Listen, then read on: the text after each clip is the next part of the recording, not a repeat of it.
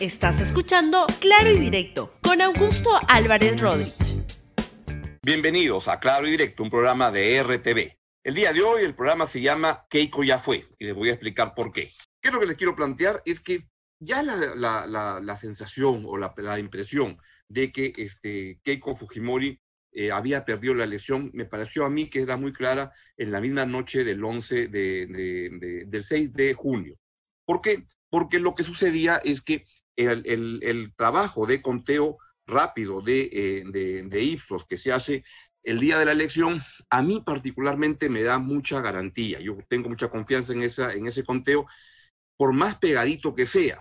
Y lo que ocurrió esa noche, y además es un conteo que desde el año 1985, que yo recuerde, no ha fallado nunca. Y lo que sucede es que esto ya se ha repetido varias veces, incluso en una llegada tan apretada, ese conteo te da una, una, una claridad de cuál va a ser el resultado. Y esa noche había una diferencia muy pequeña todavía, pero a favorable a Pedro Castillo, y eso a mí me hacía pensar que estaba muy claro ya que, que, había ganado Pedro Castillo y que había perdido Keiko Fujimori. En los días siguientes, eso se ha ido este, consolidando y ahora estamos en un momento en el cual ya se acabó el, recuento al 100% de las actas y hay un paquete de actas que han sido, este, sobre las cuales se ha planteado observaciones de diversos eh, motivos, nulidades, observaciones, y eso es lo que está ahora en disputa. Vamos a ver qué es lo que sucede, pero lo más probable, con una probabilidad muy, muy alta, es que no vayan a proceder este, el número suficiente para que Keiko Fujimori pueda este, superar a Pedro Castillo. Por supuesto, esto no quiere decir que Pedro Castillo tenga que autoproclamarse presidente cuando todavía oficialmente no lo es y que, no se deje de, contar y revisar todas las observaciones que haga el equipo de Fuerza Popular para poder entender qué es lo que este, las observaciones que tienen y que se resuelva. Pero lo más probable muy altamente probable, es que Keiko Fujimori ya perdió la, la, elección. Y esto yo entiendo que debe ser algo complicado, traumático para alguien, este, para cualquier persona que ha tenido la misma, la misma este, situación tres veces consecutivas. Keiko Fujimori ha llegado en, en tres segundas vueltas consecutivas y ha perdido las tres. La primera la perdió contra Ollantumala en el año 2011 y esa la perdió por unos casi un poco menos de medio millón de votos.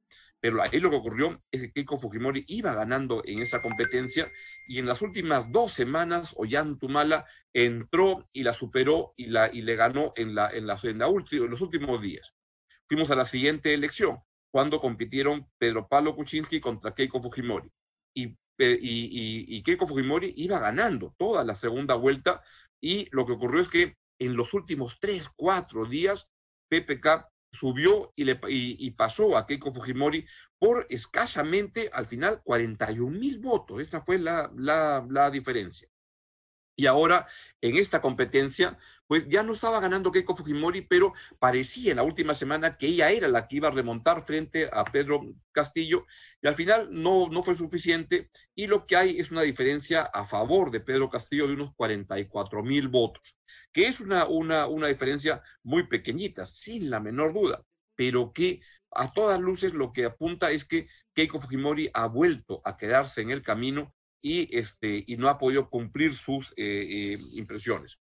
¿Cuáles son sus objetivos? Mi impresión, ¿cuál es? Es que en verdad Keiko Fujimori perdió esta elección, no en esta segunda vuelta, la perdió en el año 2016 al 2020, cuando se comportó políticamente de una manera muy este, destructiva para la institucionalidad en el país. Y esto lo que generó es una situación en la cual vean que el antifujimorismo no pasaba del 30%, según encuestas que se hicieron, era algo así como el 29%.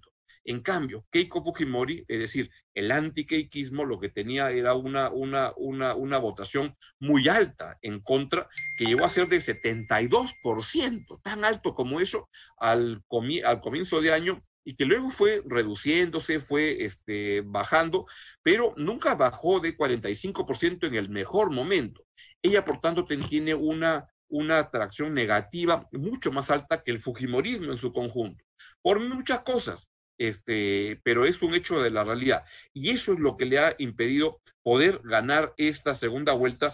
Y luego de eso lo que hemos tenido es dos posiciones eh, confrontadas. Por un lado, el lado de Perú Libre, que lo que propone y dice es, ya esto acabó, ya hay que proclamar, y entonces el señor Pedro Castillo pone en sus tweets que ya es presidente de la República, puso uno y era un error y puso no, presidente electo. No lo es, eso todavía no lo es y debería esperarse a que este, eso, la autoridad electoral termine de hacer el conteo. En otro lado está Fuerza Popular, que lo que dice es que hay este fraude y está escalando en su, en su, en su reclamo, porque esto ya pasa de encontrar irregularidades en unas mil mesas que piden que sean invalidadas a hablar de un fraude de todo el proceso electoral y surgen voces muy extrañas que lo que proponen y lo que quieren es una barbaridad como la de eh, em, hacer una nueva votación, otra segunda vuelta, lo cual es absurdo porque no está ni contemplado en la legislación electoral ni es lo que corresponde. Lo que tienen que resolver es esas actas que se han este, impugnado, que se han observado, que se pretenden invalidar y no mucho más. Y desde entonces lo que estamos teniendo es una agonía larga en la cual lo que hay es un choque, de, y este choque ya no solo es de, discursos, es un choque que puede llegar incluso a, palabras mayores cuando comienzan a confrontarse en las calles las, este, los entusiastas, los, los hinchas de cada sector los de Fuerza Popular hablan de, este, de cosas tan absurdas como promover un golpe de Estado, están llegando ronderos desde Cajamarca para defender el voto. Lo peor que le puede pasar al país en una circunstancia tan complicada, tan dura como la que tenemos hoy en día, es que se arme la pampa este, este, en estos días, porque eso lo que, va, lo que puede implicar es, primero, vidas humanas, que es lo más importante eh, este, en el mundo.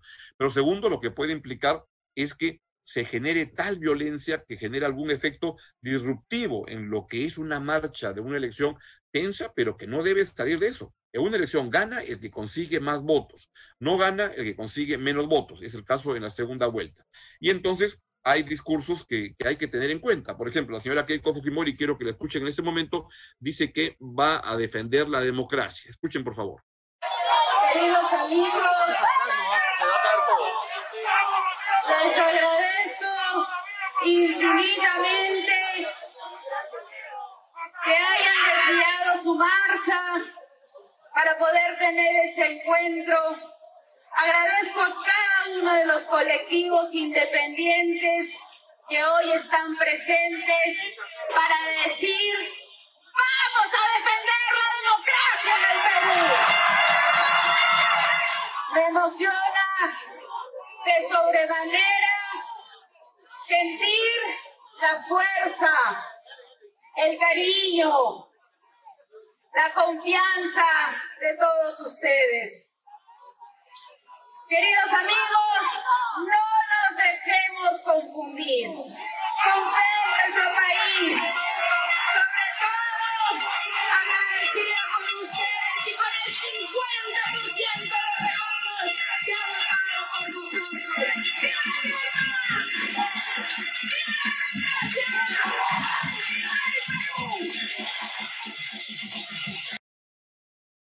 Para hoy a las 10 y 30 de la mañana se anuncia una conferencia de eh, Fuerza Popular, que seguramente o probablemente esté Keiko Fujimori, y vamos a esperar con expectativa qué es lo que dice. Pero yo creo que Keiko Fujimori, uno, tiene el derecho, por supuesto, de exigir que la autoridad electoral resuelva hasta la última impugnación que se plantee, aunque eso demore.